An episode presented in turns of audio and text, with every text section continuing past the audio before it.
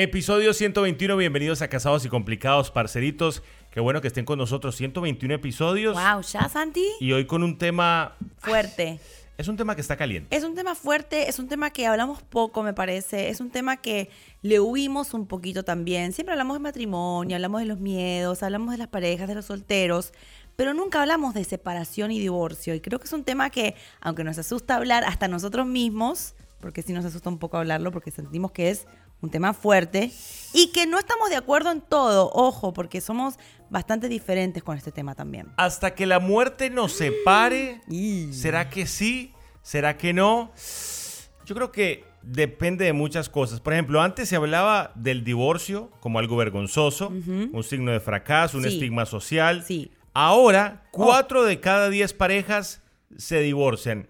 Y ojo, Ojo. podríamos estar diciendo que a lo mejor están haciéndola fácil, no sabemos, cada relación es diferente. Yo no soy de esas personas que dicen, mira, en la relación hay que seguir, sea como sea, tú lo haces delante de Dios y tienes que quedarte ahí pase lo que pase. Mm, Ya no. No. No, pero Santi, eso lo creo. Yo creo que, bueno, hablando de divorcio y como estabas dando una estadística que la verdad asusta, cuatro de cada diez parejas se divorcian. Y yo creo que estamos viendo una tendencia de que las parejas se casan y a los cuatro, cinco, seis años se divorcian. Lo estoy viendo mucho. O sea, duran lo que dura un periodo presidencial, básicamente, un, Sí, no, un como una- gobernador. un Mira, pero aclaremos algo. Una cosa loca. Obviamente, Loquísimo. cuando hay casos extremos.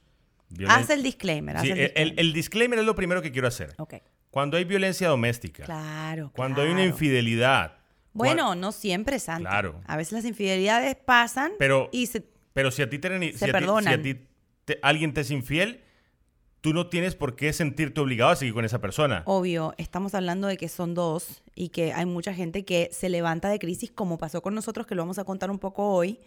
Y hay gente que directamente no le pone ganas, pero hay otras personas que al primer problema, y esto estarás de acuerdo conmigo, al primer problema, primera crisis fuerte matrimonial, saben que el divorcio está ahí. Claro, y hoy- saben que es normal. Hoy vamos a hablar de los matrimonios microondas. Eso. El, eh, eh, ya hicimos el disclaimer de casos tan fuertes como, como los que hablamos anteriormente. Ok, ya ahí de- depende de cada pareja. Y, pero estamos hablando de las cuestiones más, por ejemplo, me cansé, llevo Sí. un año con esa persona y no me aguanto que sea desordenado. Lo mejor es divorciarnos. Sí, se quedó sin trabajo y es un vago y me cansó y no me enamora más y no hace más esfuerzo. No siento maripositas. Exacto. O se engordó. ¿Me entiendes? Hay muchas cosas que ustedes pensarán que son broma, pero hay, la verdad que a veces cuando hablamos con una vez hablé con un abogado y le dije, ¿cuál es la excusa más común para que las personas se divorcien? Y eh, me dijo que eran diferencias irreconciliables. ¿Qué significa una diferencia irreconciliable? Puede ser cualquier bobada. Puede ser, no sé, duerme del lado de la cama que a mí no me gusta. Puede ser, no se baña. Hay gente que pone excusas muy tontas para divorciarse. Lo que pasa es que yo creo que cuando uno se mete a un matrimonio, cuando uno se mete a un matrimonio, uno tiene que tener claro que se está metiendo en un compromiso. Uno tiene que tener claro que se está metiendo en algo Sí. importante. Que si tú te vas a casar para decir, bueno, a la primera que no me guste me separo, me divorcio, mejor no te cases y quédate de novio. Pero hay mucha gente que usa esto que estás diciendo como una excusa para no casarse, porque dicen, no, ¿para qué me voy a casar si conozco 10 parejas que terminaron divorciadas? Pero Entonces ojo. también, eh, por eso que estás diciendo, la gente no se casa. Pero a, a mí, y, y a lo mejor esto que voy a decir le va a, mole- compromete. le va- le va a molestar a alguien. A mí quizás. Si tú sabes que tú no eres una persona de compromiso, no te Ah, cases. no, sí, claro, Si tú sabes que tú eres una persona que a lo mejor va a incumplir ese compromiso porque te cuesta, mejor no te cases. Porque es que, ok, digamos que a lo mejor uno muchas veces se casa por alguna presión. Nosotros dos, vamos a contar Sí, nuestra historia. Si no la han poquito. escuchado. Nosotros dos nos casamos presionados. Por eso, a los seis meses, la palabra divorcio estaba ahí. Sí, pero también el ejemplo nuestro es tan claro para este episodio, porque una, nos casamos presionados y por las motivaciones equivocadas, y dos, al primer problema salimos corriendo. Y fue un matrimonio microondas, como dices tú. O sea, ninguno de los dos sintió o quiso meterle las, Las ganas, ganas. A, a resolver un problema, a ver cuál es el problema. Ni siquiera nos preguntamos cuál es el problema. Sí, Directamente arrancamos y dijimos, ay no, esto es demasiado trabajo. Yo estaba tranquila, ¿esto qué es? Va y me voy. Y eso es lo que está pasando hoy en día. Ok, vamos a ser honestos. Entonces, si tú estás casado, casada, y vas a tirar el matrimonio al diablo, primero tienes que analizar por qué lo estoy haciendo. Eso sería lo Sí. primero. Antes de querer divorciarte. Ojo, no estamos diciendo, y volvemos al tema del principio, esto es hasta que la muerte nos separe, así me seas infiel, así me maltrates, así tengas 14 mujeres, así. Ojo, no, No. para nada. En eso nosotros no creemos. Nosotros creemos en que se puede trabajar en el matrimonio, se puede, Se si hay un problema, sacarlo adelante. Nosotros somos ejemplo de eso. Nosotros no teníamos una causa para divor- divorciarnos tan grande como las anteriores, pero teníamos la causa de que No, no no. nos entendíamos. Lo nuestro fue una separación impulsada por el orgullo y creo que muchas de las veces que las parejas casadas se quieren divorciar o se quieren separar es porque hay orgullos demasiado grandes. Ah, Si no están los que Santi está diciendo, que son eh, motivos mayores para separarse, pero casi siempre es eh, que se enfrió la relación, que no se comunican. no siento maripositas. Exacto, que hay orgullo, que ninguno de los dos es capaz de decir, bueno, a ver, ¿qué es lo que estoy haciendo mal? Dime, ¿qué, ¿por qué estamos así? Entonces, a mí me sorprende que a veces eh, en las parejas las peleas fuertes terminan con la palabra divorcio. Me parece que antes de tú decir la palabra divorcio o proponer un divorcio, puedes agotar un montón de cosas que hoy te vamos a decir. Es que yo creo que para llegar a la palabra divorcio, tú tienes que primero haber agotado todo. Eh, o sea, tú tienes que primero haber llegado al punto de decir, mira, tú sabes qué, lo intentamos todo y definitivamente esto ya no funcionó. Exacto. Pero yo sí creo que, ojo, y está ocurriendo mucho entre los jóvenes, suena como un viejo, Sí. que a lo mejor dicen, ay, yo no, esto yo no me lo imaginaba así. Hemos tenido matrimonios Sí. de amigos que dicen, mira, nosotros nos casamos y no nos imaginamos que esto iba a ser así. Es que si tú te casaste pensando que esto iba a ser luna de miel para toda la vida, No, es que las expectativas, lo que hablamos las siempre. expectativas lo hablábamos. Ojo, uno se casa para lucharla, para pelearla y para negociar todos los días. Un matrimonio es una negociación diaria. Si no estás dispuesto a eso, analízalo. Hay mucha gente, e inclusive las mujeres a veces nos escriben por Instagram y nos dicen, es que hace dos años que estamos en crisis y la verdad esto no da más. Eh, la verdad es que entramos en una época donde ya no nos hablamos. La verdad que estamos a punto del divorcio. Y en esos dos años que estuviste en crisis, ¿se intentó algo? Claro, exacto. ¿Hablaron? ¿Se intentó, no sé, tener algún tipo de conversación que salve este matrimonio o que replantee las cosas o que se cumplan los roles del hombre y de la mujer o simplemente dijeron, vamos a darle hasta que no podamos más? Porque hay gente que, que dice, sí, lo estoy intentando, pero no está haciendo nada. Y yo creo que Está es- dándole hasta que y, no y muchas más. veces nos quedamos en un matrimonio por la presión de la familia, por la presión Porque del dirán. que dirán. Exacto. Y a lo mejor ya ni te hablas con tu pareja. Entonces yo creo que lo primero es identificar qué nos está llevando a tirar la toalla. A veces ni saben. A, no- ni A el- veces ni se sabe. Ojo, a lo mejor tú dices, ¿tú sabes qué? Me voy a separar. Y después vas a pensar, ¿por qué? Lo primero es, ¿qué te está llevando a tirar la toalla? O sea, nosotros cuando nos separamos, no sé si te acordás, no sabíamos por qué nos estábamos No, no, separando. no, no, es que ni siquiera sabíamos por qué no habíamos casado. nos dimos cuenta después de separados, cuando empezamos a hablar como amigos, cuáles eran los problemas que nos habían tan- distanciado tanto. Pero antes de tomar la decisión, nunca yo identifiqué, o sea, yo nunca supe por qué se tomó la decisión de separarnos. Nunca. O sea, era como que nos envolvió una nube negra, porque a veces pasa. sí, los dos, los dos nos dejamos llevar por los problemas Te deja diarios. llevar por el drama. No nos dimos cuenta nunca que nos desconectó. El orgullo. Eh, que esa es una pregunta que tienes que hacerte también. Sí. ¿Qué te desconectó de tu pareja? Muchas veces la rutina puede desconectarte, los afanes, el no hablar. Te desconectas y no te das cuenta en qué momento se perdió esta conexión, la conexión que los unió eh, mucho antes. Entonces hay que pensar, ¿y ¿Cuál qué, tal, y qué tal que nosotros nos conectemos y podamos rescatar esto? No, y hay mucha gente que, y, y tengo un, un- un caso muy cercano a mí, que eh, todo comenzó con una discusión. Hubo una discusión en la cual se gritaron, se dijeron cosas horribles.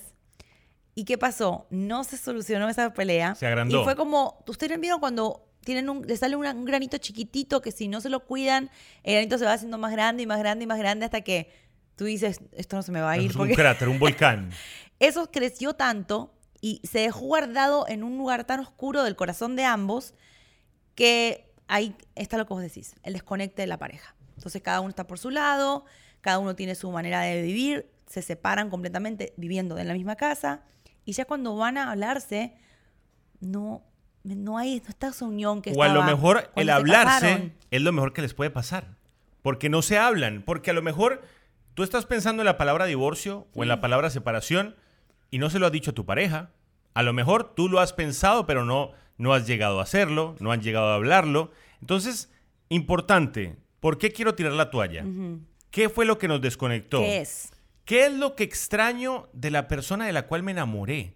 Porque, ojo, la persona de la cual te enamoraste sigue estando ahí al frente tuyo. Solamente que a lo mejor por X o por Y motivo se le apagó la vaina. O a lo mejor se, le, se desconectaron. O a lo mejor dijeron, mira, ya no me trata como me trataba al principio. Ojo, si tú hablas, que fue lo que nos pasó a nosotros, hay cosas que se pueden resolver. Hay cosas que son trabajables. Mucha gente dice cuando se va a separar, es que cambió mucho. No es la misma persona de la que me enamoré. ¿Y tú pero no cambiaste? ¿Qué tanto puede? O sea, sí, una persona puede cambiar, lo sé. Pero no puedes encontrar la esencia de la persona. No puedes volver a ser lo que eras o mejor. ¿O qué? La persona ya, listo, no existe, murió. Hay que, hay que analizar y está bueno antes de decir separación o divorcio, sentarte con tu pareja y decir qué es lo que pasó, en qué punto llegamos, o sea, qué, qué- qué hicimos o qué no hicimos para llegar a este punto tan feo. Y ojo, evitar el la culpa es tuya. Ojo, vuelvo al punto del principio.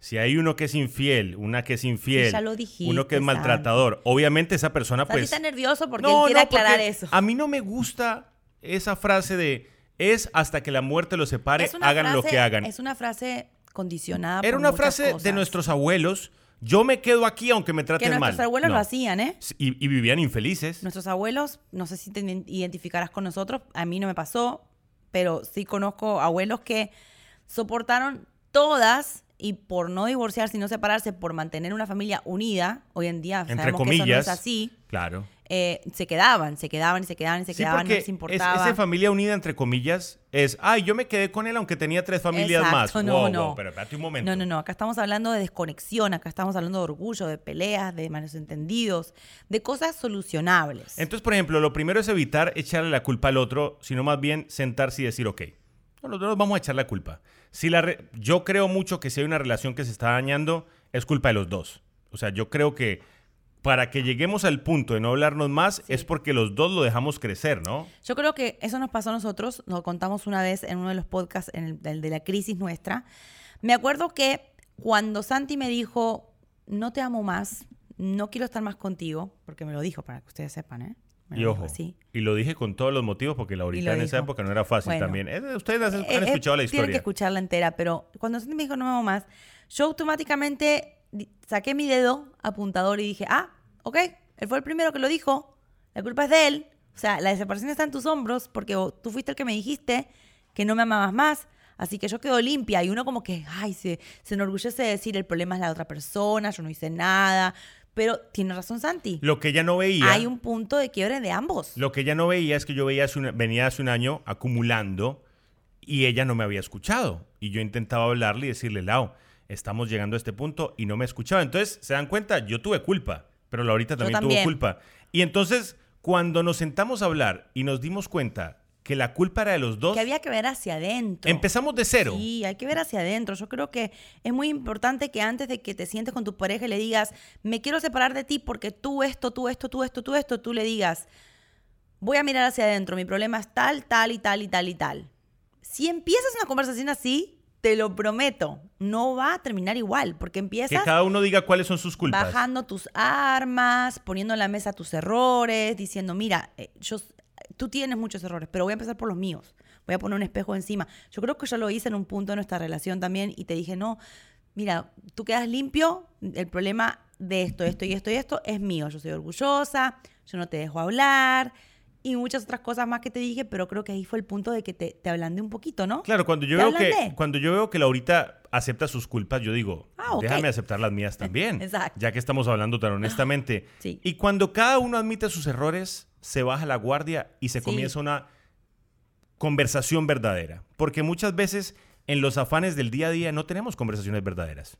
No nos simplemente nos decimos lo que cada uno quiere escuchar o nos decimos los problemas del uno del otro, pero no, no estamos escuchándonos, oyéndonos. Entonces yo creo que es muy importante, si vamos a empezar a rescatar esto y pensar en rescatarlo, que cada uno admita sus culpas. Yo sé que a Santi no le gusta la frase hasta que la muerte nos separe.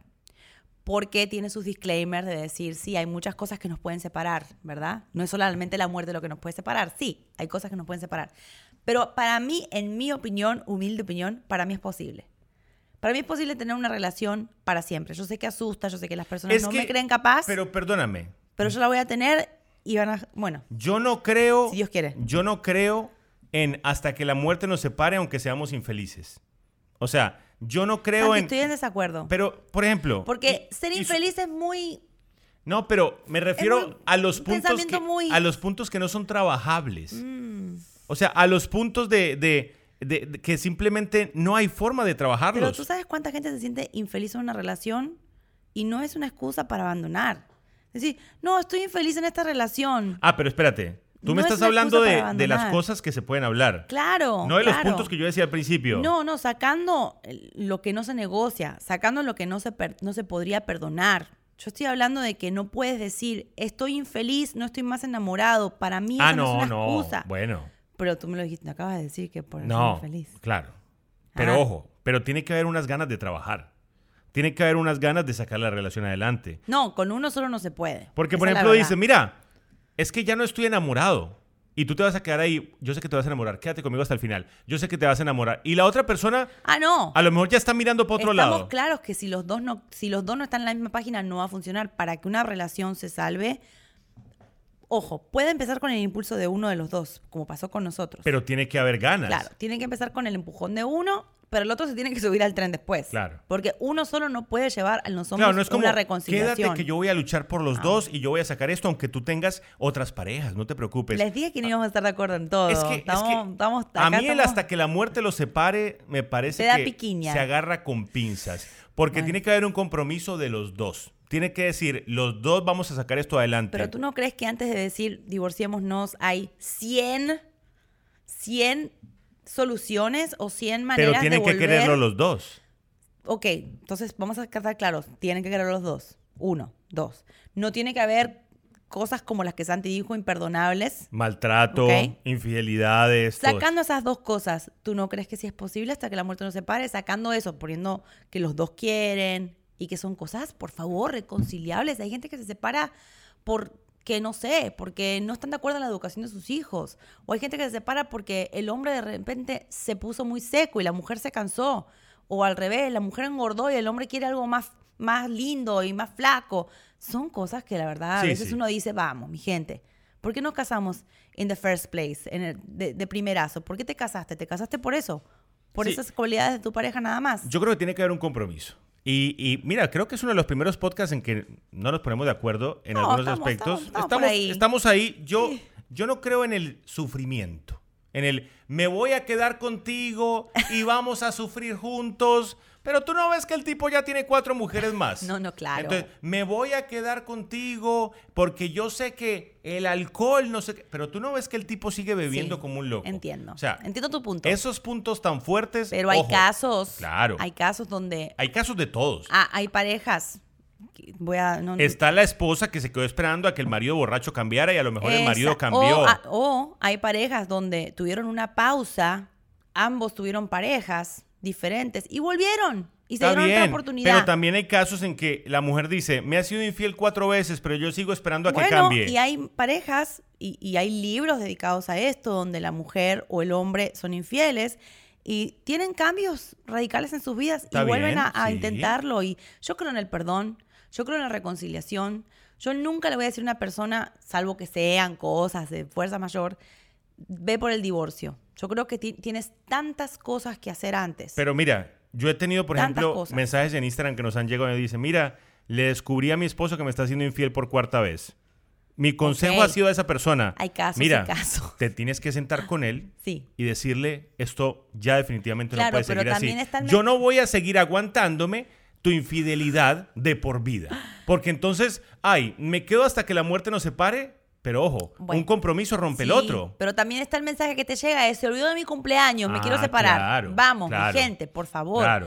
Hay casos, yo estoy de acuerdo, hay cosas que son irreconciliables, como dicen los abogados, diferencias irreconciliables, lo sé, no soy, no, no ignoro eso, no soy una romántica eh, que piensa que todo tiene solución. Ojalá pudiera ser así, hay cosas que no. Pero la mayoría de las cosas, Sí, claro. ponte a, a investigar las razones de divorcio. Claro, estamos peleando son- mucho. ay, nos vamos a divorciar. Sí, matrimonio no me aguanto, como dices tú. No me aguanto a sus papás, nos vamos a divorciar. O sea, pasas por un poquito de incomodidad no, no. en la pareja, no. estás infeliz, como dice Santi, que a mí ese término me parece que es una estupidez decir, me despido porque estoy No, infeliz. no, no es una estupidez, Laurita. Santi. Lau, se puede tener infelicidad.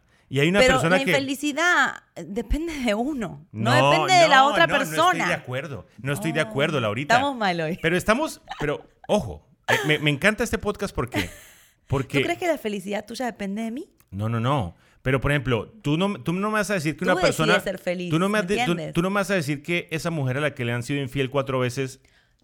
Ah, ¿Es infeliz? Me estás metiendo otra No, vez pero el yo- pero yo problema. estoy hablando en de eso. Que no, que- es que me estás haciendo una encerrona, porque no te estoy hablando de una infidelidad cuatro veces, estoy hablando de una, de un, Pepito, digamos. Pepito se siente infeliz en su matrimonio.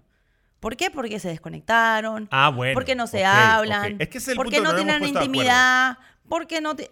Y está infeliz, Pepito. Y Pepito dice, me voy a divorciar porque estoy infeliz. Ahí, a ese punto voy. Tú no puedes depender de que tu pareja actúe de cierta manera y que te haga feliz, porque el día que tu pareja tenga una crisis existencial, lo que sea, y no pueda hacerte feliz como tú estás acostumbrado a hacer, no puedes agarrar tu maleta e irte, Santi. Perdóname. Si tú piensas así, me está sorprendiendo porque realmente yo creo que hay mucho más que me hagas feliz. Yo creo que absorber a la otra persona a tener un estándar de vida o un ánimo específico para que tú estés bien en tu vida, me parece un poquito difícil. De verdad, perdóname. Ok.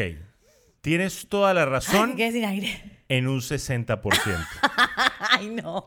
Ok, tienes toda la razón mientras la cuestión Me sea... No, no, no, no.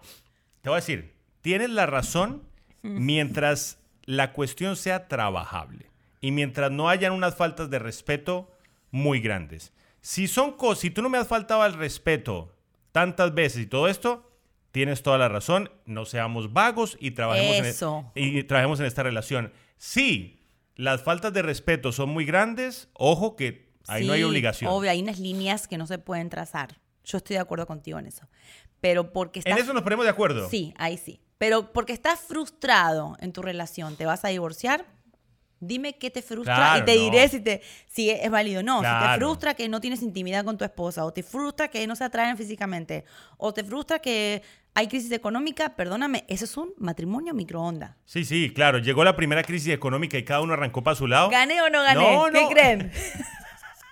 Bueno, Yo creo que gané. creo que cada uno expresó su punto. Ustedes Qué creo- bueno que estuvo hoy. Queremos que nos dejen sus comentarios aquí abajo. Uh. Eh, pueden hacerlo en, en el canal de YouTube, en, en las plataformas, en las redes sociales y nos cuentan qué les pareció. Hasta aquí el episodio 121. ¿Podemos llegar a un acuerdo? Podemos llegar a un acuerdo de que la mujer y el hombre no piensan exactamente siempre igual. De acuerdo, Y de creo que es algo sano también debatir. Así que esperamos sus comentarios aquí abajo. Los queremos mucho. Aquí está, hasta aquí el episodio 121.